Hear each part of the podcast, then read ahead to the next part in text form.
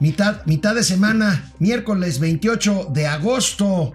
¿Cómo están ustedes, Mauricio Flores Arellano? ¿Cómo, estás? Pues este, yo estoy consternado. Este país está envuelto en una ola de violencia. Yo sé que no está directamente relacionado con nuestro tema, pero los niveles a los que estamos llegando sí afecta la inversión, la confianza lo y de, sin lo lugar de Coatzacoalcos es muy triste y lo de la crisis de las medicinas y lo de Tamaulipas. también y lo de Tamaulipas. Bueno, pero vamos a empezar. Hay noticias buenas hoy Con en todo y todo. Afores. Vamos.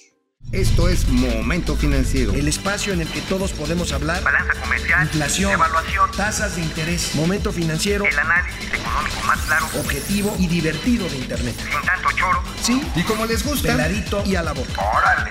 ¡Vamos, réjete bien! Momento Financiero. Esta mañana, esta mañana los representantes de las AFORES, estas eh, asociaciones financieras para el retiro, pues las empresas que administran pues los fondos que todo el mundo aportamos para nuestra pensión, para nuestro retiro, acudieron, acudieron a Palacio Nacional para, junto con el secretario de Hacienda y junto con el presidente de la República, dar un anuncio, un anuncio que es importante pero que hay que matizar. Bajan, bajan, bajarán paulatinamente las comisiones que las Afores nos cobran a todos los que tenemos este tipo de cuentas para que nos administren nuestro dinero. Lo cual es una buena noticia. También es importante mencionar que han venido reduciéndose históricamente. Así Yo es. recuerdo que las primeras comisiones, eh, y se criticaron por altas, que estaban entre el 3.5 y 5% de los saldos totales. Y había otras fórmulas. Por ejemplo, eh, Carlos Slim empezó innovando con no el cobro sobre saldos, sino sobre rendimientos. Sobre rendimientos. Lo cual hizo que en principio la Ford Inbursa, ahora que está tan de moda hablar que si el ingeniero Slim es 4T y cosas por el estilo, le fue un gran negocio y jaló mucho, daba muy buenos rendimientos. Sin embargo, con el tiempo, esto se empezó a invertir cuando empezaron a bajar los rendimientos. Y hoy la Fore Inbursa no es de las mejores. ¿eh? Miren, yo creo que Esto el tema de la comisión es un tema importante, pero no es el único. No y es yo creo suficiente. que lo bueno del acuerdo de las Afores con el gobierno eh, de la 4T y con el secretario Arturo Herrera es que mandan el mensaje de que si bien las Afores bajan sus comisiones, hay otros temas que hay que atender, amigo. Fundamentalmente las comisiones es una parte muy pequeña de lo que se convertirá en el retiro de los trabajadores, en la pensión. Aquí hay que reformar la ley para que para que le apoquinemos, ya lo habíamos dicho, más lana, o sea, demos más lana de la que estamos dando, porque finalmente es un ahorro y ese dinero está seguro y ese dinero finalmente mientras más sea, pues mejor pensión vamos a tener. Pues definitivamente, porque mira, aquí el índice, el nivel a lo que se está bajando es al 1%. Eh, eh, eh, vaya, eh, Vaya, no se puede decir porque esto es un tema también donde hay restricciones por ley de competencia. Y cada va quien. a ser, porque cada quien, pero va a ser paulatino, va a ser eh, en el paso del tiempo, pero ahorita más o menos andan en 1%. Ah, y el promedio es que bajen de ese nivel, lo cual no es malo. Sin embargo, ya es tan bajito eso que realmente lo que puede ayudar, sobre todo a gente como mi amigo que está para jubilarse, ya me falta poquito. ya le falta poquito, pues es meterle billete. Meterle billete. Bueno, O- o no, hay, no hay deducciones fiscales, solamente te dejan meter hasta 80 mil pesos anuales deducibles. Y hay varias propuestas, y aquí sí voy a ser muy claro. Por ejemplo, Banco Azteca está proponiendo, y hay varios legisladores, tanto del PRI, de Morena y del PAN, bueno, hasta el Movimiento Ciudadano, que están proponiendo, y eso ojalá lo hagan, que se puedan hacer depósitos libres de cargos fiscales. al contrario, que tengan este, estos Órale. incentivos, ¿no? Ah, digo, Está- ¿quieren- evitar lavado de dinero, se puede, Eso, ¿no? Exactamente, y sería una buena opción. Bueno, ¿qué dijo el secretario Herrera hoy en la mañana en Palacio Nacional? Segundo punto, las AFORES manejan hoy ya el 15.6% equivalente del Producto Interno Bruto, cerca de 3.7 millo- billones de pesos. Es la fuente más confiable y de más largo plazo para, para las inversiones mexicanas. A través de las inversiones de las AFORES se fondea al sector de carretero, al sector de comunicaciones, al sector de energía, al sector de vivienda y se fondea también al gobierno federal mexicano. Las AFORES tienen un monto muy importante de las emisiones del gobierno eh, eh, federal mexicano. Quisiera referir también a otro punto que está aquí antes de saltar a la, a la- siguiente, a la siguiente gráfica. Hubo retiros por 75.398 millones de pesos, lo cual quiere decir que es un sistema muy dinámico con entrada de trabajadores y trabajadores que están entrando al retiro. En, en el 2008 eh, las afores representaban únicamente el 7.5% del Producto Interno Bruto. Hoy el ahorro de ellas representa el 15.5% de, de, del producto. Como les decía, es la fuente más importante para el financiamiento de los, de los proyectos de largo en el, país, eh, en el país. No solamente del gobierno federal, sino también del sector privado. Oye, pues yo sí tengo aquí una pequeña duda, o sea, y la siempre le he tenido duda, pero bueno, el asunto es el siguiente. Si el secretario Herrera está diciendo que son tan buen instrumento para ahorro a largo plazo, pues ¿por qué se le quitó la oportunidad a los aforados de tener un negocio tan importante como tenía el aeropuerto del nuevo aeropuerto que en paz descanse? Ahí había. Mire, iba a ser lana, los rendimientos que estaban pero, ofreciendo. Pero, pero, ya no me toques ese tema. Sí, ¿verdad? Eso está, eso está muy triste. Pero bueno, la cuestión está en que si ustedes no le meten la lana, además de lo que este, de lo que les retira el seguro social y el patrón por ley, que es el 6%. No les va a alcanzar. No les va a alcanzar, no van a llegar, pero así ni al 30%. O sea, la comisión es un, es, es un buen eh, inicio, pero hay que aportarle más. Sí. No es lo único la comisión. Ahora, aquí lo que está diciendo el secretario Herrera, pocos lo saben, pero los intermediarios que tienen más dinero administrando después de los bancos, los los más importantes después de los bancos son las Afores. Y bueno, las Afores es un fondo de es un fondo ahora sí que sirve para financiar a largo plazo muchísimas obras de infraestructura. Es justo que obtengan más rendimientos, que les cobren menos comisiones, pero repito, si no le quieren andar dando lástima a sus hijos, depender de una bequita, de una lanita que le suelte el póngale, gobierno, pónganle más lana. póngale un poco de lana. Neta, neta es consejo de alguien que ya se jubiló hace 50 años. El, secretario de Hacienda y Crédito Público, Arturo Herrera, explica brevemente y claramente, creo yo, qué significa en dinero la reducción de estas comisiones. Veamos mil millones de pesos que van a pasar de las comisiones de los manejadores de los fondos a las cuentas de los trabajadores. En un sentido eh, estricto, esto lo que implica es que si un trabajador se incorporara hoy a su vida laboral, esta disminución de las comisiones va a lograr que cuando ellos se retiren tengan un 10% más de pensión, un hecho no menor.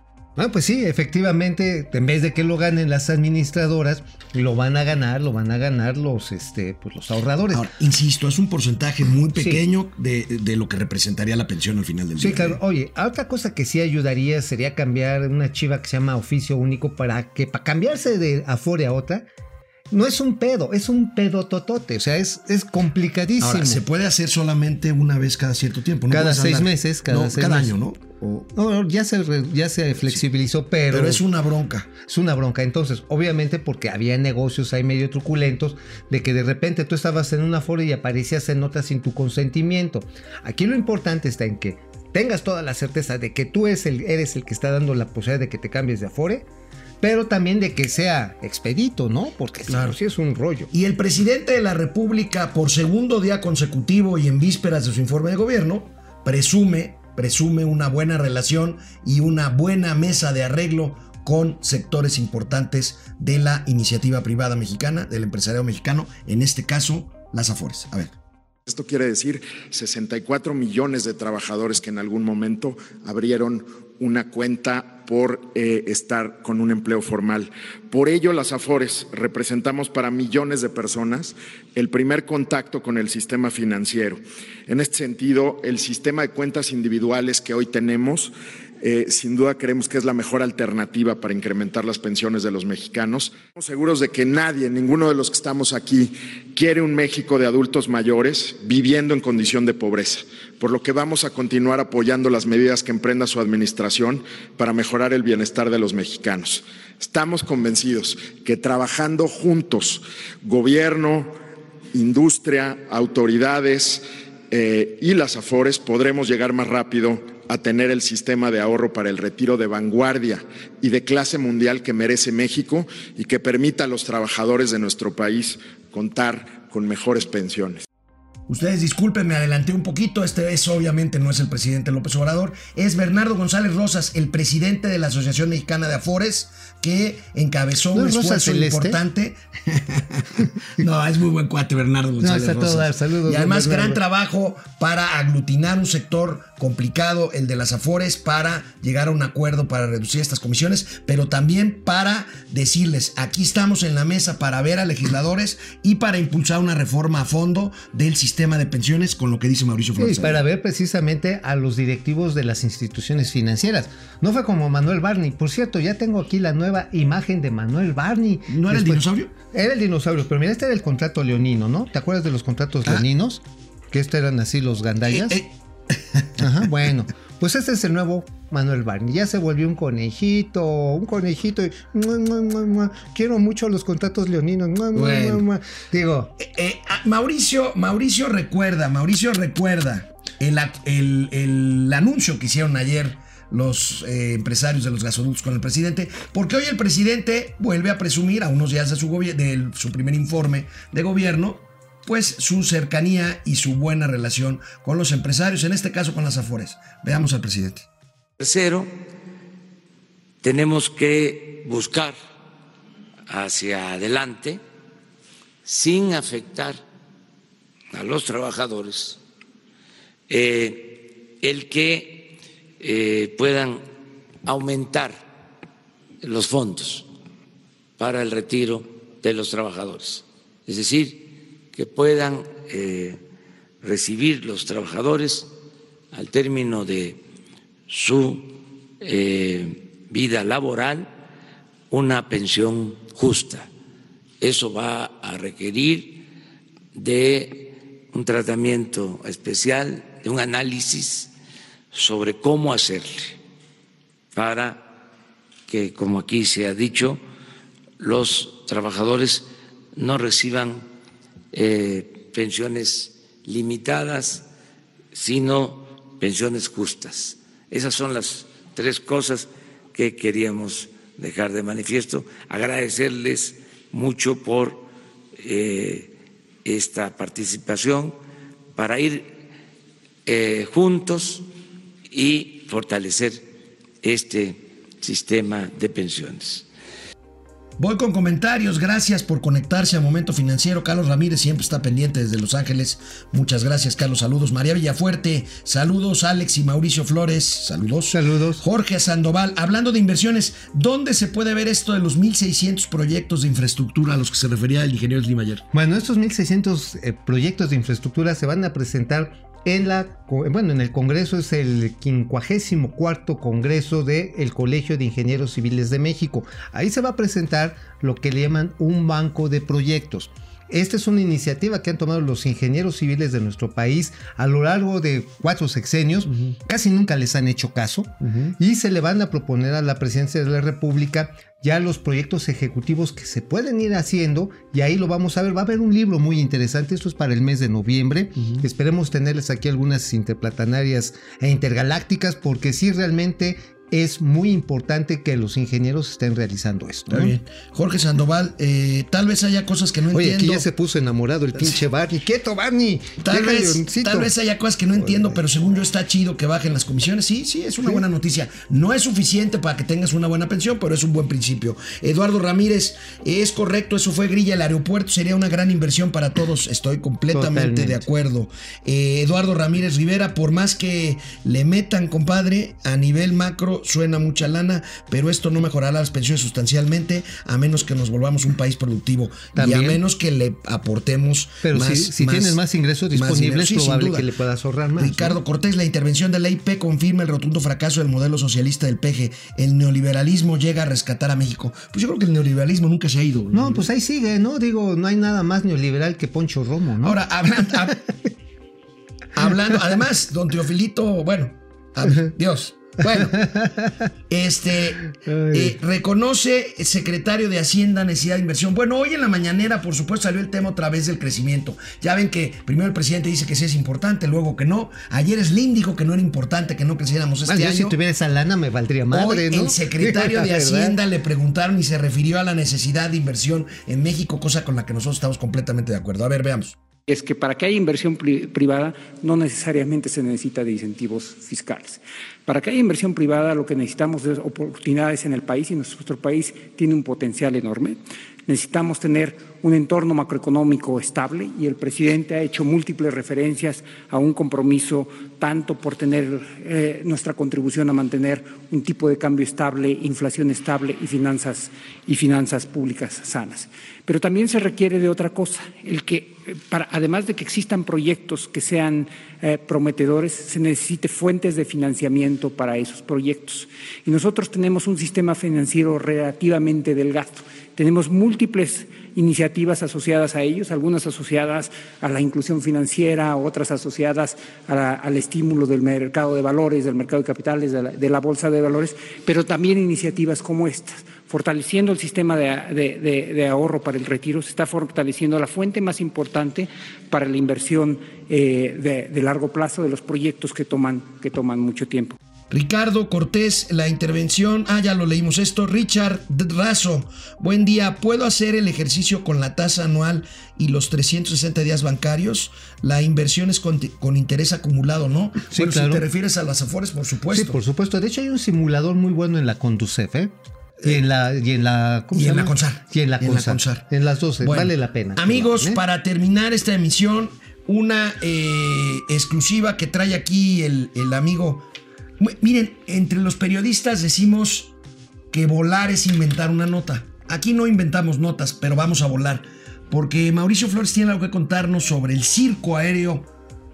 El circo aéreo que hay sobre la Ciudad de México. Bueno, el que se quiere hacer, porque el jueves pasado, hace casi una semana, hubo una reunión entre la, pues, lo que es la Dirección General de Aeronáutica Civil, el CENIAM, que es el Servicio de Navegación sobre el Espacio Aéreo, Aéreo Mexicano. Se oye nombrezote así bien cabrón. Bueno, pero por otro lado, con los pilotos para presentar el proyecto de que le llaman Reingeniería del Espacio Aéreo cuando esté Santa Lucía. Y llegaron los franceses de NABLU, que no es otra cosa que un consorcio ahí que está pegado a los que hacen a los aviones Airbus. Y presentaron acá sus planes bien chidos y que los aviones van a subir así en ching, van a bajar de bajada. Así bien, bien acá, ¿no? Bueno, nada más resulta que los pilotos mexicanos quedaron así como con cara de what, what, porque primero para instrumentar que tantos aviones puedan bajar, porque están planteando que el actual aeropuerto que ya está hasta el cepillo pase de tener 61 operaciones por hora a 80, 80 operaciones. Ahora sí, perdonen, pero eso está de miedo. Y además dicen reducir sustancialmente los gradientes de aproximación y ascenso, que no es otra cosa que bajar en chinga y subir en chinga, ¿eh? Ay, amigo, yo sigo Híjoles, pensando, yo eso- sigo pensando que si el presidente ya re- rectificó con la Fórmula Ay, 1, ay. ya rectificó con gasoductos, ya. Vámonos con Texcoco, hombre. Amigo, mira. Vámonos con siguen- Texcoco. Bueno, Ahí está Slim, hombre. ay, ay, a ver, es lo más, perdón que lo decir, es lo más tonto del mundo concesionar un gran negocio público. No, pero eso, para- eso ya no está en discusión. O sea, Pues yo sí. no creo que volvamos al esquema anterior de que el gobierno vuelva a asumir totalmente el aeropuerto internacional. Pues sí, se lo aunque sea un lo- negocio. Lo vas a hacer mucho más rico al señor bueno, Slim. pero recuperas un proyecto que le conviene al país y le pues conviene le la 4T. convendría algo al país no ser tan bruto, Bueno. porque imagínate, será el primer gran presidente de izquierda en México que haría todavía más rico al más rico Bueno, del amigo, mundo. y, Entonces- y- y- y para y seguir con el tema aéreo. Ah, sí. ¿Qué pasa? ¿Cómo va el pleito de Emirates, eh, la línea aérea de Emiratos Árabes Unidos? Está a todo lo que da, está a todo lo que da. Ayer fue un cruce de boletines muy cañones. Lo que está en el centro del asunto es si Emirates tiene autorización de ruta para hacer Dubai, Barcelona, México, México, Barcelona, Dubai.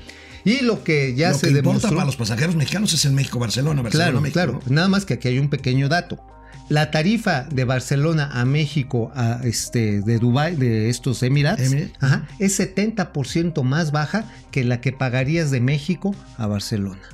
O sea, si estás en México y quieres ir a Barcelona, te van a cobrar casi lo mismo que Aeroméxico. Ah, entonces de lo que se está quejando Aeroméxico es que le van a brincar en el se llama, Barcelona-México. se llama, bueno, en, en Bueno, el lenguaje se- de mercado se llama descremar la ruta. ¿eh? Y, a- y ahí se fregarían también a todas las líneas aéreas que vuelan desde A las de españolas. Europa A las no, y a KLM y a los que vuelan de cualquier destino europeo a México, ¿no? Exactamente, La porque- gente que vuele a México de Europa va a buscar volar vía Barcelona en Emirates. Claro que sí, porque te va a salir, digo, está como en 12 mil pesos para diciembre, 9 de diciembre, que es la fecha en la que iniciarían Ah, tentativamente. ok, ok. Mientras Ese que es de el México. punto, entonces. Claro, la cosa es bien sencilla, nada más se pone uno a buscar las tarifas vigentes y te das cuenta que mientras de Barcelona a México te cobran 12 mil varos, de México a Barcelona, ahora sí en Barcelona te la dejan ir a 27 mil pesos. O sea, 70% de diferencia. interesante, qué Ese, es interesante. ese es el problema que está en el fondo porque es descremar Este el pleito no se ha acabado, ¿verdad? No se ha acabado. De hecho, la Dirección General de Aeronáutica Civil tiene que emitir, si quiere que realmente este, esta aerolínea, los árabes, funcionen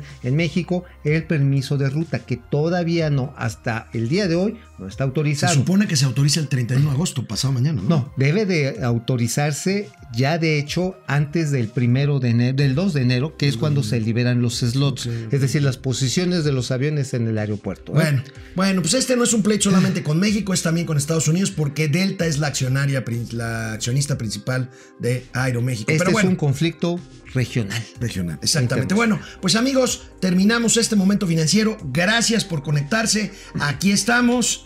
Nos vemos mañana, mi querido. Mañana, si Dios lo permite, ahí nos vemos. Que Alá los proteja. Vamos, réjete bien. Momento financiero.